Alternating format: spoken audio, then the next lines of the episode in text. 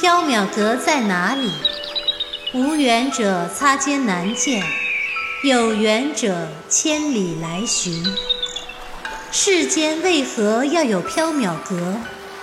众生有了欲望，世间便有了缥缈阁。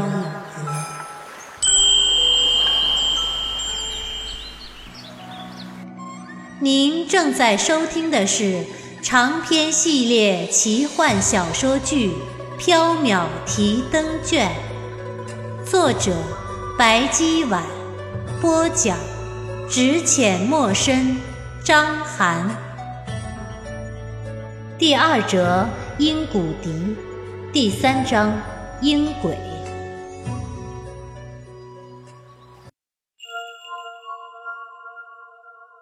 崔寻浑然不觉，全神贯注地望着黑匣。白姬似乎不经意地抬手，将凉茶泼在了地上。黑色的瘴气迅速被吸入茶中，黑藤仿佛被一股强大的力量拉离了崔寻，进入了茶水中。转眼之间，地上的黑气消失殆尽，只剩下一小滩黑色的水迹。崔寻丝毫不知道自己在鬼门关转了一圈，他只是迫切而焦急地盯着木匣。白姬打开木匣，一只白森森、光秃秃的短笛静静地躺在木匣中。崔寻的眼神亮了一刹那，但瞬间又暗淡了。这，这是个什么东西？短笛？阴骨笛。白姬颔首，哼，那群讨厌的小鬼在我家里捣蛋，难道我还要买乐器回去给他们助兴？崔寻以为白姬捉弄他，感到很愤怒。他满怀希望的以为木匣里装的是纯金佛像、翡翠浮屠之类的镇宅之宝，谁知道竟是这么一截白森森、光秃秃的短笛。白姬似乎看穿了崔寻的心思。笑道：“崔大人稍安勿躁，这阴骨笛正是驱除小鬼的法器，比佛像浮屠更有用呢。”崔寻半信半疑，伸手拿起阴骨笛，只觉得冰凉禁骨，不禁打了一个寒战。为什么叫阴骨笛？难道它是用婴儿的骨头做成的？它真能驱逐小鬼？白姬点头。阴骨笛是用婴孩的腿骨做成的，它绝对可以驱走小鬼儿。崔大人尽可拿回家一试，小鬼儿再来捣乱，你吹响阴骨笛就会有效了。真的吗？难道小鬼怕笛声？崔寻好奇地问道。白姬笑了笑，没有直接回答。崔大人回家试了就知道了。好吧，我拿回去试试。这个多少银子？崔寻死马当做活马医，反正如今也束手无策，不如拿这个骨笛试一试。白姬笑了：“不，此物不卖。崔大人驱走小鬼儿，全家平安之时，还望归还。”好，如果能驱走小鬼，家宅平安，崔某一定带着厚礼前来致谢，并归还阴骨笛。白姬似笑非笑地望着崔寻，目光意味深长。不知为何，袁耀隐隐地觉得不安。究竟为什么不安，他也说不出所以然来。崔寻带着阴谷笛告辞离开，袁耀相送。他站在缥缈阁门口，望着崔寻匆匆走远。一个错眼间，他似乎看见一个穿着红色肚兜的小孩搂着崔寻的脖子，趴在他背上。小孩回过头，对袁耀诡异一笑。小孩子纯真无邪的笑声回荡在空无一人的小巷中。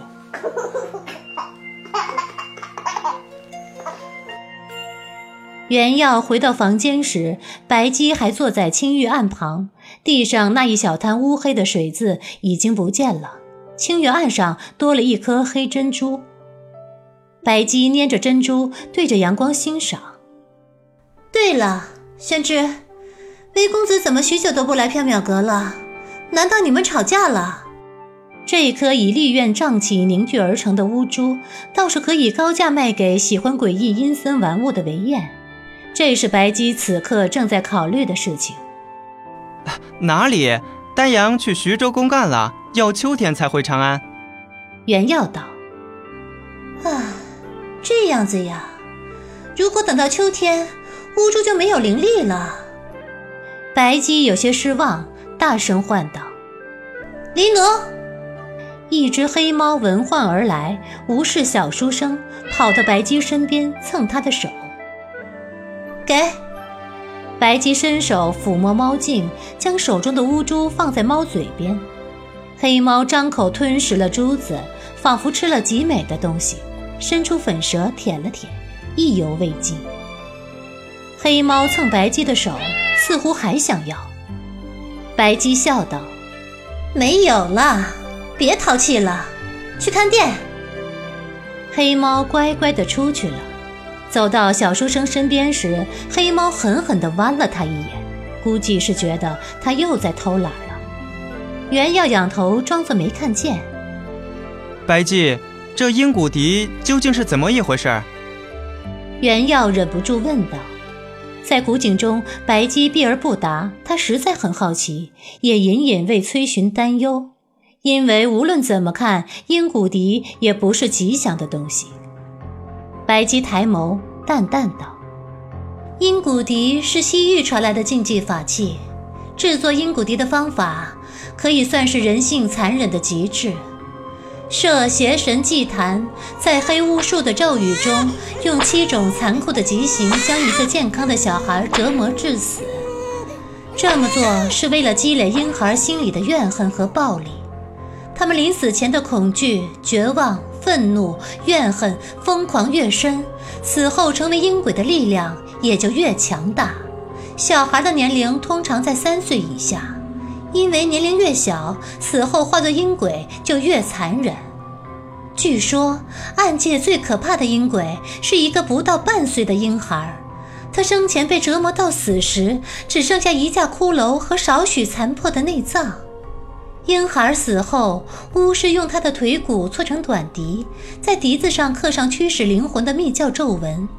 在黑巫术仪式中死去的孩子，灵魂过不了忘川，到不了彼岸，无法往生。他们在阴骨笛上栖身，被吹笛人驱使，为他们做事儿。一个小孩子的鬼魂能够为人做什么事儿？袁耀问道。白姬神秘的笑了，在西域，阴骨笛又被称作万事如意、无所不能之笛。阴鬼能为主人做什么事情？宣之，你自己去猜想吧。袁耀猜道：“难道阴鬼也像崔大人遭遇的小鬼一样，会跑去主人的仇家家里捣蛋、恶作剧？”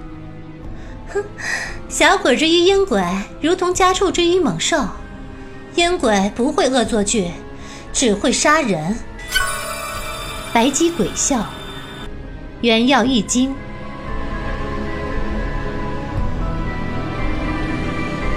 时间过得很快，转眼过了七天。这一天中午，白姬出门了，行踪不知。黎奴又在后院的树荫下偷懒打盹儿。店中只剩下袁耀倚在柜台后看书。有人走进了缥缈阁。袁耀抬头一看，是崔寻。崔寻身后跟着两名手捧礼盒的仆人。袁耀急忙来迎：“崔大人，好久不见，家中可平安无事了？”崔寻精神抖擞，笑道：“哈，一切平安无事了。对了，白姬在吗？”袁耀道：“哦，真不巧，他出去了。他什么时候能回来？”呃，不知道，他临走时没有交代。啊，这样，崔某还有公事要去中书省，不能在这里耽搁太久。哦，这些宝礼请笑纳，全做崔某家宅平安的谢礼。崔寻让家人将两个礼盒放下，一盒金银珠玉，一盒绫罗绸缎，珠光宝气，夜夜照人。崔寻一边说着“礼物寒微，不成敬意”之类的话，一边告辞了。原耀殷勤相送。等送崔寻离开，回到缥缈阁，望着那两盒价值不菲的谢礼时，小书生才一拍脑袋，回过神来。难怪总感觉少了点什么。崔寻没有把鹰骨笛还来，而且只字未提鹰骨笛，怎么会这样？之前说好的家宅平安之后，他就归还鹰骨笛的呀？难道他忘记了吗？嗯。一定是他忙着去中书省办理公务，所以忘记了。说不定等他忙完公务后想起来，就会把鹰骨笛还来了。袁耀这么想着，也就不再放在心上了，继续安静的看书。过了许久，黎奴睡醒了，悠闲地晃出来。他看见两盒珠宝绸缎，问小书生：“这是谁送来的？”袁耀把崔寻来过的事情告诉黎奴，担忧地说道：“崔大人似乎忘了归还鹰骨笛。”黎奴冷笑：“呆子，他哪是忘了还，他根本是不想还。怎么会？怎么不会？”袁耀笑了，摇头晃脑道：“黎奴，你这恐怕是以小人之心度君子之腹了。”黑猫招爪。书呆子，你过来。小书生巴巴的靠过去。啊，黎奴有何赐教？黑猫爪风如刃，一爪抓向袁耀的脸，气呼呼的说道：“臭书呆子，以小人之心度君子之腹，你才是小人。爷活了一千五百年，从妖界到人界，还从来没有谁敢说爷是小人。”小书生捂着火辣辣的脸，眼泪汪汪，不敢出声。黑猫跳上货架，在一面铜镜前照了照，哼，世上有爷这么正气凛然的小人吗？